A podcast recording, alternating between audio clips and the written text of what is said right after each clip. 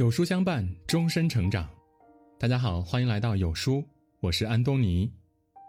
今天我们要分享的是，北大录取寒门学霸，评论区一万句嘲讽：你没有穷过，你根本不懂。这两天，江西吉安的一名高考生上了微博热搜，他叫蒋乔，因今年成功考入北大，成了全村的骄傲。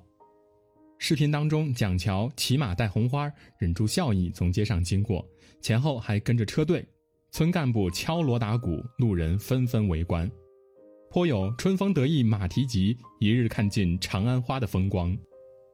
数年寒窗苦读，得此佳绩，本是值得高兴的事情。然而，评论区却出现了一些嘲讽的声音，有点夸张，到底是小地方。考上北大并不意味着这孩子有精彩的人生，大学毕业再说吧，没学好可就打脸了。言语之间饱含讥讽，但他们不知道的是，这份荣耀是孩子无数的汗水和一个家庭的奋力托举才换来的。他们翻山越岭、披星戴月，可能拼尽全力，也只不过走到了一个跟别人一样的起点。就像《银魂》里面的那句经典台词。和那些含着金钥匙出生的少爷们不同，我们活着就已经竭尽全力了。你没穷过，你永远不会知道，对于一个出身农村的孩子来说，考大学意味着什么。所有一朝成名的背后，都是两代人的竭尽全力。黑龙江克山县父亲在拿到一双儿女的录取通知书时，哭了。李双、李可欣姐弟今年双双考取了哈尔滨工业大学，该所学校在全国工科排名前三。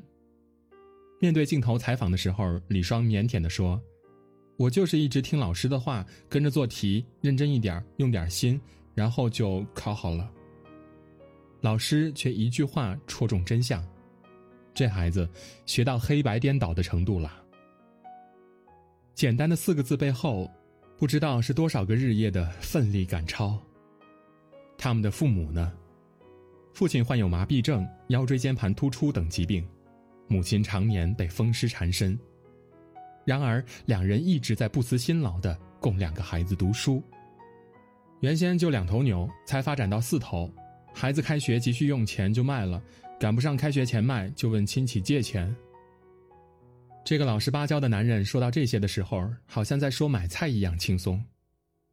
但其实，为了这两个孩子的出路，已经耗光了他们所有家底。所有一朝成名的孩子背后，都藏着父母的苦与汗。山东淄博的赵大叔今年五十八岁，一直在工地搬砖，每天工作十二个小时。一片瓦三斤重，一次搬十几片，一天。一万五千片，一共三万多斤。这一搬就是二十年，粗糙的砖头把他的手磨出了厚厚的老茧。他也终于把两个儿女供上大学。不辛苦，只要孩子们能上大学，我干啥都行。面对镜头，这个憨厚的男人笑呵呵地说：“每年夏季，毛坦厂中学的学生家长总会刷一波朋友圈他们放弃自己的工作，租住在学校周边，摆摊儿也要陪在孩子身边，每天按时去送饭，希望孩子考出好成绩，去拜神树。高考那天，万人送行。白岩松在提到毛坦厂中学时，无不唏嘘地说：“我做不出任何嘲讽毛坦厂中学的事情，我愿意用温情祝福那些普通家庭。条条大路通罗马，他们却要靠自己。”去建造罗马。高考是莘莘学子数年寒窗的放手一搏，也承载着一个个家庭的希望。被命运困在山村的他们，比任何人都清楚的知道，想要改变自己的命运，读书是最容易走的那一条路。读书虽然不一定能让你立于峰顶，但至少不会让你跌落谷底。读书是寒门子弟唯一上升的阶梯。在知乎上曾有个话题：为什么穷人家的孩子拼了命也要努力读书呢？有一个高赞回答说：“因为读书能让人拥有更多选择权，让你不用被迫谋生，能够有尊严的活着。穷就意味着被命运的大手反复揉捏，毫无还手之力。纪录片《穷富翁大作战》里有一期请来了香港富豪田北辰，节目组安排他体验为时三天的环卫工生活，住龙屋，时薪二十五港币。他每天只能步行去上班，一天工作十七个小时，买不起便利店的面包。这位号称拥有富人思维的大富豪，很快就对生活缴械投降了。如果不是因为只体验两天，我根本没有斗志了。这种生活太让人绝望了。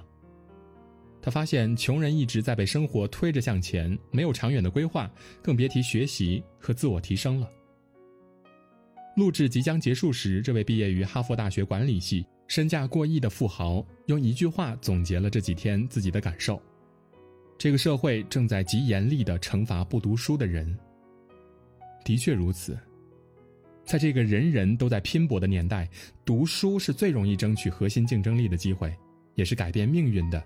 唯一捷径。打破阶级壁垒的最好方式，是用一张通知书先把自己送出大山。云南寒门贵子崔庆涛曾经每天买一根火腿肠炒饭吃，持续三年。平常在工地干活补贴家用。扎深工地时，与普通工人没有什么两样，都是在工地下苦力搅拌泥沙的。平均每天要在工地干十一到十二个小时的活儿。一家人面朝黄土背朝天，最多时三人一天能赚到一百元钱。然而，当一纸北大的录取通知书送到他手上时，他的命运必将因此被改写。就如他自己所说的：“像我这样的家庭，只有高考能让我迎来人生更好的平台。”俞敏洪曾在奇葩大会上说。对于绝大多数寒门子弟来说，高考是他们唯一的上升阶梯。一张大学的录取通知书是一张兑换新天地的入场券。大学以前，你的出身是你的原生家庭；大学以后，你的学历就是你的新的出身。读书改变命运，绝非跳出寒门那么简单，而是在眼界上不断突破狭隘，精神上持续追求卓越。农村的孩子没有别的依傍，只能用自己的汗水为自己搭起阶梯，然后凭借这个起点，不断攀上更高的平台，去看更大的世界，成为更好的自己。这才是读书改变命运的真谛。读书和不读书，过的是两种人生。网上流传的一组对比图，真实的呈现了读书给人带来的改变。关于安身之所，你总有一天要自己去独立，是卧眠七尺还是居家宽敞，都看你自己的努力。关于同学聚会，考上大学让你接触到不一样的圈子，拥有不一样的格局，然后一点点的改写自己的人生。关于工作，靠劳力吃饭不丢人，但是高学历能让你更容易拥有相对体面的。工作环境。关于父母，他们曾经拼尽全力送你去远方，你也应该努力的给他们一个幸福晚年。关于孩子，父母是你的起点，你是孩子的起点，现在你所站的位置就是孩子未来的起跑线。诺贝尔文学奖获得者莫言在《红高粱》里写：“从高粱始到高粱终。”看起来是一个循环，可他在这个过程中升腾变成了酒，就跟原来不一样了。就像我们人，一代代出生，一代代死去，这一代人和上一代人不一样，不然，我们为什么要活着呢？对于山里的孩子来说，大山是他们的命运，他们走出大山，改写自己的命运。原生家庭是他们的出身，他们通过自己的努力。用双手去改变自己的出身，这就是一种超越。如果你没有穷过，请不要嘲笑他们。不是每个人都有光明的前途，也有人天生就需要自己为自己铺路。也许你一出生就拥有很好条件，但不要讥讽那些为了梦想竭尽全力的人。在这场与命运的较量中，他们已是自己的英雄。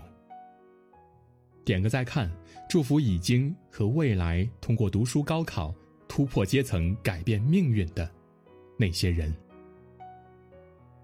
不是谁都有很好的条件，请不要随意嘲讽那些改写命运的孩子，他们本身就已是自己的英雄。有书早晚安打卡又更新了，这次我们增加了阅读板块，让你在每天获得早晚安专属卡片的同时，还能阅读更多的深度好文。快扫描文末的二维码，开启美好的一天吧。那么今天的文章就到这里。如果您喜欢我们的文章，可以在文末点一个赞和再看。或者跟我们留言互动，这样有书就能每天都出现在您公众号靠前的位置。另外，长按扫描文末的二维码，在有书公众号菜单免费领取五十二本好书，每天有主播读给你听。我是安东尼，明天同一时间我们不见不散。